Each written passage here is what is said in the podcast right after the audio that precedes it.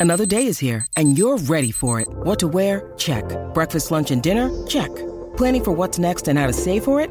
That's where Bank of America can help. For your financial to dos, Bank of America has experts ready to help get you closer to your goals. Get started at one of our local financial centers or 24-7 in our mobile banking app. Find a location near you at bankofamerica.com slash talk to us. What would you like the power to do? Mobile banking requires downloading the app and is only available for select devices. Message and data rates may apply. Bank of America and a member FDIC. With threats to our nation waiting around every corner, adaptability is more important than ever. When conditions change without notice, quick strategic thinking is crucial. And with obstacles consistently impending, determination is essential in overcoming them. It's this willingness, decisiveness, and resilience that sets Marines apart. With our fighting spirit, we don't just fight battles, we win them. Marines are the constant our nation counts on to fight the unknown. And through adaptable problem solving, we do just that. Learn more at marines.com. Opiniones andan corriendo por ahí sin sentido. Prepárate. Arrancamos la garata con lo que está en boca de todos. Obviamente, gente, vamos con lo que está en boca de todo. Carlos Correa firma con los New York Mets por 12 años, 315 millones.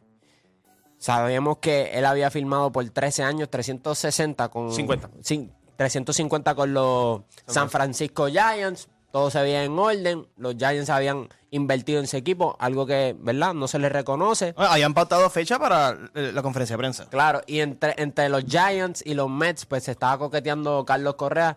Terminó yendo a los Giants. Entendíamos que, hello, Steve Cohen no va a seguir gastando. O sea, ya, ya va, gente, ya va por medio billón. O sea, me- medio billón. Más, casi. en- en Casi billón. O sea, si, si suma el salary cap más el luxury tax, medio billón, gente. Absurdo. ¿Qué les pareció esta firma de Carlos Correa? Y otra pregunta. O sea, el hecho de que sale el reportaje, eh, sale el reporte médico y como quiera estás dispuesto a darle todo ese dinero, ¿verdad? Porque eh, eso, eso me, me parecería raro que si un equipo dice, o sea, te voy a dar todo este dinero, sale el reporte médico y dice, no, papi, no te lo voy a, no voy a firmar. Sin embargo, hay otro equipo que está dispuesto a hacer eso. So, ¿Cómo tú ves eso? Y lo interesante es que todavía el equipo nuevo, los Mets, no le han hecho el examen físico. Exacto. ¿Sabes? Que, que hay que ver qué, qué pasa.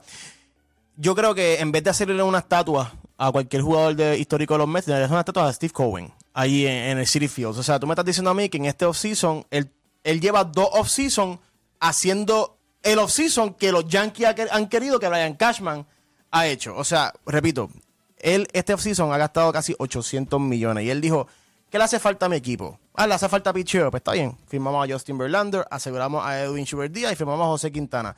Ah, que nos hace falta asegurarnos a Brandon Nimo. Pues aseguramos a Brandon Nimo por ocho años. Ah, que nos hace falta un catcher, Omar Narváez. Ah, que nos hace oriental, falta... Trajeron al oriental. Sí, Y ahora- a, a- a Senga. A Senga. Ah, ahora traemos a Correa, que obviamente pues todo el mundo sabe que sin el shift este año, pues esa tercera base, ¿sabes? pasar una, una pelota por entre medio de esa tercera y shortstop va a ser imposible.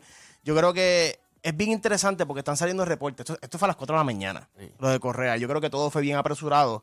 Y ahora mismo están saliendo reportes que, los que los San Francisco Giants nunca tuvieron la oportunidad de renegociar con Carlos Correa o hablar con él para discutir lo que encontraron en el examen físico.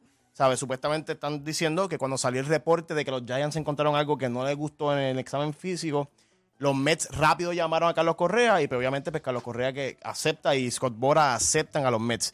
Por eso es que todavía no es oficial, o sea, todavía falta el Tendría examen físico de los Mets. examen físico de los Mets. Yo, ¿qué puedo pensar? Obviamente me duele como fanático de los Yankees porque si uno ve lo que los Mets han hecho, entonces pues sí era posible tener a Francisco Lindor y Carlos Correa en el equipo. Que no se pudo, los Mets lo hicieron. Y obviamente vamos a hablar ya del tema después de qué presión, qué más presión tiene. Me gusta la firma, son dos boricuas en New York. ¿Quién no le va a gustar eso? Pero está raro, está raro. Hay que ver cómo todo, cómo todo sigue, que se oficializa. Yo estoy seguro que los de San Francisco Giants no se van a quedar dados y, hay, y alguien tiene que chequearle el pulso a esos fanáticos. Tuvieron Papi, a, ¿qué- Aaron, tuvieron a Aaron George por 10 Y a minutos Carlos Correa. y a Carlos Correa por 3 días. O sea, definitivamente me, me gusta, pero me duele porque soy yankee. Y no, Entonces, para colmo es Heyman quien tira la noticia que uno dice, papi, ya, ya tú te enfangaste. eso, Sí, no, no, sí. no, no, no, no sabíamos si confiar. Juancho, ¿cómo, cómo creo- esta firma de Yo Carlos creo que es un contrato bien similar al que le dio San Francisco, un año menos. Eh, este contrato llega hasta los 39 años. Cuando vienes a ver en 350 versus 315, va a estar cobrando 26.2 por año. En el de San Francisco eran 26.9, más o menos similar. Como quiera terminó cobrando los 350 si le suman los 35 millones de, de Minnesota. Eh, yo creo que, como te dije, si, fue un- si para mí yo entendía que era un contrato bueno para ambas partes el de San Francisco, este es lo mismo. Es lo mismo y te diré un poquito más porque eh, lo consigues por un año menos, lo consigues eh, aún en una situación donde él no tenía oportunidad, ¿sabes? Era, o era San Francisco o era los Mets. Yo creo que por eso es que él ni siquiera le dio break a San Francisco. Eh, no sabemos lo que pasó en el examen físico, no sabemos realmente. Y si San Francisco seguía como que era interesado en el contrato, pues no es algo que tú digas, wow, a lo mejor es algo a largo plazo que puede ser la preocupación de, de lo que era San Francisco. Este, yo no creo que San Francisco haya dicho esto para no firmarlo al fin y al cabo, porque yo creo que si ya te habías hecho el compromiso, bien raro que tú vengas a decir ahora, no, Brandon Crawford va a ser mi shortstop ahora mismo por sí, 36 años. Eh, yo creo que cuando tú miras la situación de los Mets en general, eh, cuando Steve Cohen hizo esta, esta conferencia de prensa cuando compró el equipo, él dijo que el dinero no era, un- no, no era, no era algo difícil No era para problema. él, no era un problema para él. Y mucha gente dijo, ah, pues vamos a ver, porque esto no es así de fácil, esto no es porque tú tengas dinero, bla, bla, bla, etcétera, etcétera. Pero esta es la diferencia de cuando tú tienes billonarios. Pero billonarios que el dinero no es un problema. Porque todos sabemos que hay billonarios, pero son de 2, 3, 4 billones. Y hay tipos como, como eh, Steve Ballmer en los Clippers que son 90 billones. Y Mark Cuban. Y Mark Cuban. Entonces, esa gente no tiene problema en gastar dinero. Entonces, no, añade el hecho de que en el béisbol no hay un salary cap. No. O sea, no hay- so, ahora mismo ellos pueden gastar lo que quieran y eso me gusta porque, bueno, en parte yo creo que es una picada de ojo para otros mercados como Boston, San Francisco, los Dodgers, los Phillies, San Diego. O sea, son equipos que ahora mismo en el off-season pues trataron de mejorar y tú ves que Steve Cohen tira chavos ahí como si, ah, Carlos Correa, tráelo para acá. Justin Verlander, Mike Chelsea, vente para acá. Brandon Nimo, te extendemos también. O sea, Chugal. Sugar. O sea, a- es, es bien complicado. Y, y ahora mismo, yo creo que los Mets eh, eh, tienen que ganar, gente. O sea, tienen un Y equipo. algo que quiero destacar es que tú sabes que en Puerto Rico, y más cuando en estas peleas de contrato de quién merecía más, quién es mejor shortstop, pues tú sabes que a los boricuas les gustaba hacer la comparación de Francisco Lindor y Carlos Correa, y desafortunadamente les dejo saber que ya esas comparaciones se acabaron, porque Carlos Correa jugará tercera base lo que resta de su carrera, Francisco Lindor jugará shortstop y jugarán en el mismo equipo. O sea que al final del día yo creo Yo que creo ya que- esas comparaciones... y, y ese infield. O sea, ti- tiene a Carlos Correa, Tienes Francisco tiene- Lindor tiene- y- tiene y, McNeil, que ha mejorado Sí, sí. muchísimo. O sea, Tú tienes en ese infield home run leader, la nacional. Tienes el campeón bate de la nacional. Ujú. Tienes dos tipos que han sido guantes de guantes de oro Y platino. y platino. y platino. y platino. Tú tienes ahora mismo dos lanzadores que sí que ya, en verdad, la idea que tienen, pero son tipos probados en esta liga. Tienes un tipo en Brandon Nimo que te da una estabilidad en esa alineación. Tienes un tipo como Y que ha mejorado Marte- como centrofield. Claro, y tiene un tipo como Starling Marte que mucha gente al principio como que es una firma chévere, pero mientras fue corriendo la temporada y fue cuando él selecciona ahí que la gente dijo, espérate. Sí, sí, cuando este él no estuvo ahí que se dieron eh, cuenta Este de- tipo no solamente es una buena firma, es un tipo clave en lo que es la alineación de nosotros. Eh, firma a Carlos Correa y viene y dice, pero todavía nos falta un bate más. ¿Sabes? Es como que esta obsesión, él dijo que quería ganar, pero ya esto es una obsesión, pero tú tienes el dinero para hacerlo. Trajiste a Senga. Vamos, ponlo, tráelo. Yo quiero que, que lance con nosotros. Y lo que me gusta de los contratos de él es que muchos de ellos a corto plazo y otros a largo plazo. A largo plazo, ¿quiénes son? Brandon Nimo, joven. Sugar, Carlos Correa, joven. Lindor y Correa. Sugar y Lindor. Ahora vamos a ver, eh, yo creo que, él- no, yo no creo, él le va a pagar a Pita Alonso. Ah, sí, sí. Eh, obviamente no tiene que darle tanto dinero a- en el sentido de que es un primera base, y tú sabes, el mercado de las primeras bases es un poquito distinto al de un shortstop o un tercera base o un Bueno, centro vimos, lo, lo vimos con Anthony Rizzo, que mejor temporada no pudo haber tenido el año pasado Claro. y como que el contrato de él no fue grande. Y cuando tú miras todo esto, todo esto ¿verdad? de los Mets, eh, pues hay una euforia ahora en Nueva York. Porque no solamente esto ayuda a los Mets, esto también ayuda a los la rivalidad con en Nueva York de Yankees y. Mets. No solamente eso, sino que Major League Baseball ahora va a ser más divertido todavía. Y hablando de euforia en Nueva York, los New York Knickerbockers llevan 8 en línea. Ayer le ganaron a los Golden State Warriors. Si no me equivoco, habían 6 jugadores de los New York Knicks con, en doble dígito, gente. Ahora mismo los Knicks están jugando muy bien. Felipe, ¿qué te parece la actuación de los New York Knicks? Pues a- a- antes de hablar de la actuación de los New York Knicks, tengo que hablar de los Golden State Warriors. Creo que obviamente hace poco tuvimos un tema aquí en la garata de si los Lakers y los Warriors estaban en el mismo barco. Y creo que cuando ese tema, se lesionó Anthony. Davis, se lesionó Stephen Curry. Pero yo creo que estamos viendo, lo, estamos viendo lo que nosotros hablamos de los Warriors. O sea, sin Stephen Curry, este equipo no defiende. O sea, este equipo no defiende con Stephen Curry, ahora menos con Stephen Curry. No tienen en los puntos en, en las manos. Jordan Poole no va a poder cargar ese equipo como lo hace Stephen Curry. Clay Thompson sabemos que no es el mismo jugador, Draymond Green. O sea, no vale ni la pena hablar de él. Así que, o sea, se ve bien feo para los Warriors. Ahora, hablando de los Knicks, mano, ese, ese equipito me gusta. Me gusta muchísimo esa combinación de Julius Randle, Mitchell Robinson, RJ Barrett, Emmanuel Quickly, Quentin Grimes. Obviamente era un equipo bien joven, pero que necesitaba alguien que los llevara, alguien que, que, que, que manejara el equipo. Yo creo que Jalen Bronson ha caído impresionante. Yo creo que hasta fue criticado cuando lo firmaron en los Knicks por, porque era mucho dinero. Yo creo que Jalen Bronson ha demostrado que la razón por la cual lo trajeron y es que él es el que tiene este equipo manejando cómo va. Y obviamente hablamos de los Mets, ahora hablamos de los Knicks, hablamos de los Yankees. New York ahora mismo está en fuego. Literal, Yo, yo creo que cuando tú ves Golden State defensivamente, este es el peor equipo defensivo que ha tenido Steve Kerr desde que llegó allí. Porque no es, no es que son malos, es que son asquiantes. O sea, tú pierdes por 38. Gente, miren a Jalen Bronson posteándose. Sí, sí, sí. No, y, y el Bronson ayer parecía, ah, y se atoma. Posteándose, mira, en- en con Kuminga, mira, mira, mira, mira. Ah, yo no, pero- la. Y yo creo que ese es el problema cuando hablamos de Golden State.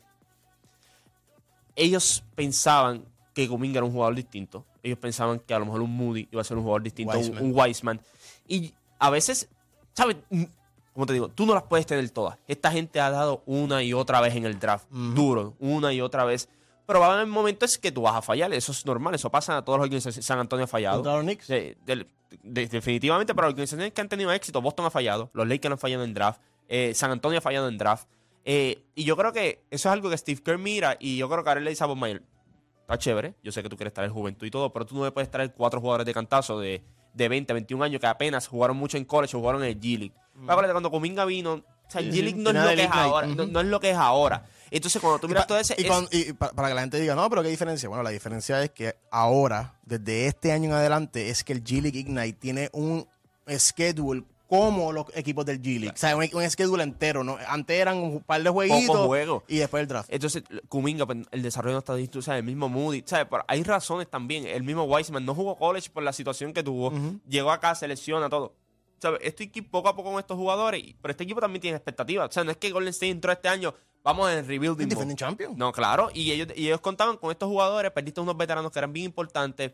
Y yo creo que lo que más le debe frustrar a Steve Kerr es que él puede entender que ofensivamente no estás en sync, como un rookie o como un jugador joven. Pero defensivamente, que te veas como Kuminga, que no hay el esfuerzo. Que te veas como Wiseman en cancha, que by the way, lo bajaron al G-League. Y tampoco está dando el, grado también de lo que se esperaba de él. ¿Sabes? Son situaciones complicadas en lo que. Ayer Weissman se fue menos 22. En, en bien poco tiempo. O sea, este equipo de, de- de Golden State está soqueando bien duro, pero otra gente que estaba soqueando y ayer le ganaron a los Phoenix Suns es Washington. Ayer ellos jugaron sin Kristaps Porzingis, los Phoenix Suns jugaron sin Devin Booker y Washington pudo sacar la victoria, ¿verdad? Contra los Phoenix Suns que ahora tienen dueño nuevo que es más Ishiba. Que es billonario también. 4 billones. By the way, en la compra Pero también. aquí hay, aquí hay carro. Pero hay chavo para gastarle. hay Está como. Steve Ballmer, que llegó, es cancha nueva, esto, lo otro. O sea, eso es lo que te digo, por eso es- la gente no entiende a veces. Tú tener un billonario con mucho, mucho dinero. Un billonario con mucho dinero, pero un, un tipo que, que el Sí, que esté dispuesto a gastar. Sí, que sean dispuesto a- 40, 50, 60 millones. ¿Por qué tú crees que la NFL lleva ese tiempo detrás de Jeff Bezos? ¿Por qué tú crees que la NBA quería que Jeff Bezos comprara los Phoenix Suns? O que compre un equipo en Las Vegas ahora cuando haya la expansión. ¿Sabes? ¿Por qué tú crees que estos tipos... Pues primero que es un valor añadido para tu liga. Segundo, eso, eso convierte a la liga más competitiva porque mira un Steve Cohen. Los Mets antes eran... Ah, los Mets siempre, siempre van a hablar, van a hablar, no van a conseguir a nadie. Cogieron ahora, llegaron, pum, firmo, firmo, firmo. Steve, Steve Ballmer. Ah, los Clippers son el rey de la liga. Dame dos años, tengo a Kawhi Leonard y tengo a Paul George también. Y, un est- y- y sácame de- del Y estadio de los Lakers que voy a hacerme uno nuevo. Y yo no quiero compartir cancha ya con esta gente. Es una estupidez. Me voy a mover de aquí también. ¿Sabes? E- Eso es lo que hace un tipo cuando tiene demasiado de dinero. No es un tipo que viene aquí a mantener su fortuna. Estos tipos no vienen con estos equipos a mantener fortuna. Estos tipos tienen dinero. O sea, tú ves ahora mismo los, los piratas. Ves los, los- Rays en, en Major League Baseball. Estos equipos están aquí para generar dinero y para mantener la fortuna y creciendo poco a poco. Estos otros tipos vienen aquí a invertir. Mira, eh, Steve Kroenke cuando con, con los Rams. ¿Cuánto hay que gastar? Olvídate lo que hay que gastar. Vamos a meter dinero. No te vayas tan lejos. BCN. Que todo, es- que todo esto. O- sea, gente con dinero está entrando a la liga y, está, y se Arecibo, ve el, Arecibo, crecimiento. Bayamón, Quebradilla, ¿cuánto es? To- Toma, aquí está. Esa es la diferencia. Y por eso un tipo así viene a los Phoenix Suns. Es un mercado muy bueno. Es un mercado eh, bueno en cuestión de los veteranos, de, ¿verdad? Para la agencia libre, en cuestión de la Tiene un equipo que, que puede competir. Claro, y ti- tiene todo para hacer un gran mercado nuevamente para jugadores, eh, ¿verdad? Estrellas o superestrellas. Y eso es lo que le da el valor a, este- a, ¿verdad? a la liga. Pero cuando tú ves ayer lo que pasó, Es lo que yo estaba hablando antes cuando hicimos el tema de lo de los Lakers. Del 1 al 2 en el oeste, no hay nadie consistente. No hay nadie, no hay nadie. Porque podemos hablar, ¿no? Que veníamos los juegos de Phoenix, pierden con este equipo de Washington que lleva 10 en línea corrido. O sea, no hay una consistencia de que estos equipos se va- van a, estar, a permanecer o van a ganar 3, 4, 5 juegos consecutivos. No, no hay eso. Hay muchas Y en lesiones. Y, mu- Phoenix hay una bomba que todavía no ha explotado. La de Jay Crowder. Y, y es la de Jake Crowder y la de Andre Ayton con, con Monty Williams. By the way, eh, DeAndre Ayton peleó con Michael Bridges ayer. Y con Monty Williams. Y yo creo, y yo creo que eh, yo siempre, desde hace un par de años, yo siempre he pensado que los Phoenix Suns son el equipo, o sea, de los equipos que, que pueden competir por un campeonato, son el equipo con menos química. Ya. Y es, y es por eso, o sea, siempre hemos hablado de, de Andre Ayton. Bueno, de Andre Ayton firmó con los Pacers. Lo que pasa es que los Phoenix Suns decidieron macharlo. Sí. Pero de Andre Ayton se quiso ir. By the way, y hablando de billonarios, le damos la bienvenida a Deporte PR que acaba de llegar al estudio Deporte, que es la que Oh, hay. cuando hablan de billonarios, eso es play nada más. Aquí no hay break. Llegó en jet, break. llegó en el jet privado. No, se- ustedes no vengan, que ustedes es play. No Play, quieran, no no play. venga, que ahora tú eres familia mi- billonaria y lo sabes. Familia billonaria, Sí, porque- sí, pues. Mañana empiezan los billones. Oh, no, eso todavía no hemos llegado, pero mañana por lo menos empezamos. La, la doctora empieza. Oye, no sé si hablaron de, de eso porque me, me estaba, o sea, no lo venía escuchando porque no, no me gusta este programa, pero no, pero eh, en el Instagram salió, o sea, me salió ahí mismo cuando abrí el Instagram, Tyrex Iván que, que Sí. firmó con, Los con-. ¿Hablaron de eso? No, Él- no, los de- No, todavía, todavía. A mí me gusta Tyreek. O sea, él hubo un tiempo, tuvo un spam en, en Indiana, si no me equivoco. Es caballo, a la gente se olvida. No, por eso es que te digo, Ty- Tyrex Evan, yo era bien fanático de él. Él empezó con Sacramento, quien lo, quien lo firma fue Sacramento. Y él fue el Rookie of the Year. O sea, lo que pasa es que su problema fue que él tuvo problemas Eh, se en la planta del Se lo pie. robó a Brandon Jennings, pero. No, eh, Tyreek Evans hizo 20, 5 y 5. O sea, No, no, no, y él tuvo problemas, creo que su problema fueron en la planta del pie. Después, Sí, sí. él No, tuvo sí. problemas de droga. Sí, Después al pero el final. problema fue que en el planta del pie. 2018, lo su- cuando estaba, teniendo, tuvo cuando, estaba teniendo sus problemas mejor- de- cuando estaba teniendo sus mejores temporadas en la NBA y se- que se estaba estableciendo, ah, lo suspenden por tuvo- droga en la Exacto. NBA. Le pasó como oye, Mayo. tuvo, tuvo, Y también tuvo- vino para acá. También vino para acá, y, Y- pero duró duró- por un temblor. Lo que ha hecho se fue rápido. Ahora- Tyreek ¿Qué Evans habrá hecho? No tuvo, tuvo problemas con la planta del pie y después con la planta que se fumó. Su problema de planta siempre estuvo presente. no, no, no, pero que lo que pasa es que lo que yo te digo es que a veces nosotros decimos, vacilando, nosotros decimos, ah, ese termina en el ese tiene BCN escrito aquí atrás. A mí, pero terminan, o sea, vienen para acá. Pero Tyreek Evans tuvo, cuando va a ir a pasar lo de Sacramento, tiene la lesión y todo, después brinca a New Orleans. En New Orleans él estaba yendo bien, ah, es cierto. pero vuelve otra vez las lesiones. Por en eso, New Orleans no, estaba con Drew. Los primeros años, él- él- su problema fue mucho de lesiones. O sea, tuvo muchas lesiones. Te digo porque yo era fanático de él. Yo lo escogí en su primer año. Cuando fue Rookie of the Year, yo lo escogí en un fantasy. Y a mí me puse el fantasy a gozar. Y yo dije, el chamaquito le mete, déjame. Y seguí- lo empecé a seguir, pero después empezó a lesionar. O sea, todos los años se lesionaba. Después, cuando después vino un poquito más gordo, ya yo dije, este se va a volver a lesionar porque está más gordo. Pero lo que pasó después tuvo problemas de, de lesiones, o sea, de, de- perdón, de, de droga. O sea, Yo- después lo cogieron yo de eso- positivo y yo digo que- Pero eso, ese tipo de jugador así me, me preocupa. No, sé- eso te iba a decir. Porque me, me, Sí, me preocupa da, porque me da feeling de los Michael Beasley, de los la- Jamal Crawford, Eso es lo que te digo de cuestión de la disciplina. los Lou Williams. Esos jugadores No, y, y- y específicamente, o sea, él estuvo suspendido de la NBA del 2018 hasta el 2022. Y cuando fue reintegrado a la liga, ningún equipo lo firmó. Él firmó en el G League Sí. con los Wisconsin Herd, no jugó mucho. So, él viene aquí a demostrar que le queda. So, no Pero sé si viene con la mentalidad que muchos, que ahora muchos equipos del PCN le gusta, en vez de coger refuerzos que vengan a, a meter bola, son refuerzos que vengan a, a complementar el equipo y vamos a ganar un campeonato. Yo creo que Tyreek él- Evans no viene con esa Eh, mentalidad. eh, No. Él en Mayagüez. Bueno, él viene a cobrar dinero. No, no, no. Bueno, y, y meter bola porque Sí. tiene que demostrar. Vamos a poner, él no es viejo. Vamos a poner 33 años. Vamos a Por poner eso. este caso hipotético. Vamos a poner que venga con la disciplina que no ha tenido en los últimos años. Vengamos, que él venga en shape, que no venga aquí a vergar con la otra planta. Este, o sea, que él venga puesto a que yo quiero volver por lo menos un año más al NBA. Un año más. Ajá. Está apretado. Puede salir MVP de esta liga. Si viene con esa mentalidad. Y si juega del día 1 hasta el final. Entonces, exacto. Y si juega la temporada completa, ser- Supuestamente lo que, lo que se informaron era que empezaba desde el día 1 Sí, sí, pero- no, no, pero ¿cuán- que- no, no, va, que no dura- va a durar la que no se temporada. no O, se o- o no, o se lesione o va Pero si, la pero temporada mira, entera. si, si él viene con la, con la disciplina, como te dije, si él no viene con, a bregar con la otra planta, que sea, mira, del apartamento a la cancha y de la cancha al apartamento, viene y juega toda la temporada, no se va a mitad, porque si, yo creo que si le está yendo bien, a lo mejor consigue otro contrato, pero vamos a ver que juega la temporada completa. Este es un tipo que fácil en esta liga te puede hacer 27 y 7. Sí, fácil. ¿Cuánto es el con- tú sabes, Felipe, que tú estás más metido en eso? ¿Cuánto es el contrato de más o menos de un jugador así, de un Yo, refuerzo así? yo siempre he querido saber los contratos del BCN. ¿Verdad? Ese, ese es el eso- secre- eso ese es el es- secreto más grande que hay en la liga. Bueno, el tope, todo el mundo sabe cuál es el tope. Sí, ¿sabes? sí, pero. 40 mil era que... 45, O sea, ¿tú, ¿no? 40, ¿tú 40. te crees que José Juan Vargas juega por 40? No, chico, pero yo no. Entonces. Ey, ey. Ey, ey, chico, ey, no, No, porque lo que pasa es que, que lo que yo estoy pensando es eso mismo, en cuestión de que tú vengas a jugar.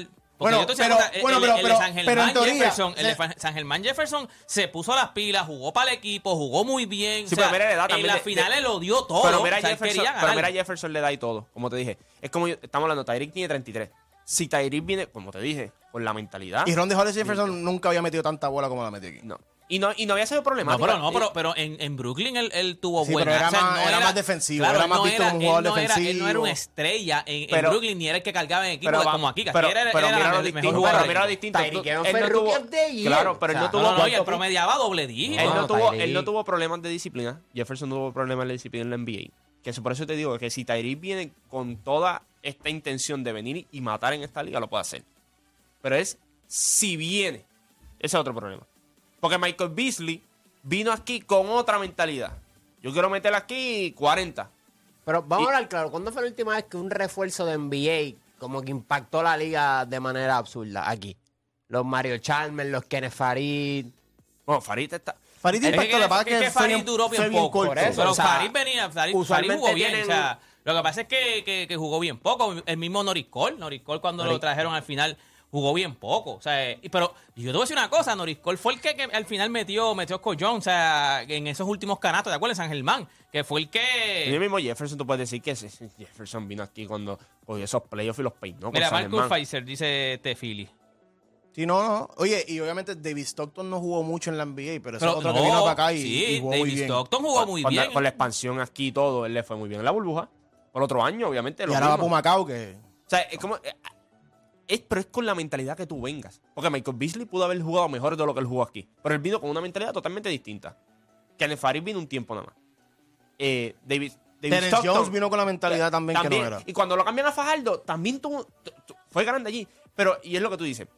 David Stockton vino con una mentalidad totalmente distinta a esta liga. Por eso le fue bien en la burbuja. Por eso le fue bien el próximo Bueno, año. cuando tuviste al papá en el All-Star del BCN, Sí, tú te das sí, cuenta sí, que respetaron la liga. O sea, Claro. vieron la liga como una liga de respeto, de vamos a jugarla, No, le, vamos a ganar. le consiguió hasta que, o sea, no, no contrato como tal, pero le consiguió que fuera allá y que lo vieran. O sea, porque aquí estaba luciendo muy bien. O sea, aquí él estaba luciendo. A los mejores points que teníamos en la liga cuando estaba jugando. No quería hablar de eso porque Tyrek Seban en algún momento yo era fanático de él. O sea, y a veces uno dice eso mismo, ¿no? Lo dice vacilando. No, y, y, Ese- y ese crece la liga. escrito. Y crece la liga, crece la liga, crece la liga.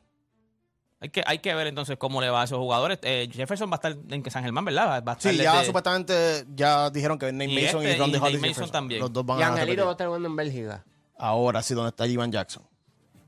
Qué, qué- Interesante. qué ironía. Ya, gente, te- ¿qué más queda? ¿Qué más queda en el boquetón? está, ya, ya- le- ya ya le acabó. dimos, papi, ya le dimos. Eso es lo que pasa por llegar tarde a la clase. Sí, no, y, no, y no poner el rayo, pues es que no me gusta este programa.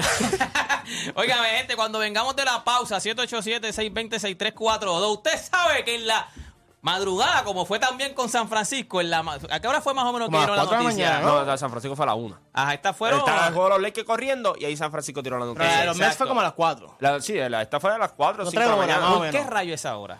Porque esa hora es de noche también allá. O sea, Desesper- lo, que, lo que nos llevamos son dos o tres, tres o Dese- cuatro horas. Desesperación. No, Scott Bora trabaja a- a las 24, 24 horas. Sí, porque allá tiene que, haber, a ver, tienen que ser las 2 o las 1 de la mañana como poco. Estoy O seguro sea, que Carlos Correa se enteró a las 10 ahora como se levantó. Cuando se levantó. To be the best, you have to beat the best. Y así Pero ya usted sabe que nos levantamos con la noticia de que Carlos Correa es ahora eh, un metropolitano, está en las New York Mets. La pregunta que le vamos a hacer ahora a ustedes, ¿se pusieron más presión los Mets? ¿Es ahora serie mundial o es un fracaso? Usted sabe que ahora pues están otra vez, yo no sé si quieren decir los Body Mets. Va a tener que cambiarse a tercera, pero está firma con Paquito y Paquito lo quería. Paquito lo había pedido, Paquito lo quería. So ahora mismo yo creo que el equipo está muy bueno. el síndrome de LeBron. El equipo, ¿por qué el síndrome de Lebron? Yo en vez de competir con él, creo que debo jugar con él. Hablo, este tipo puso a Lindorín en la. en No, no, no, pero, no, pero sí la- hablé. Play, llega, avance y llega. Play. Nada, 187 620 6342 Con eso volvemos luego de la pausa aquí en La Garata.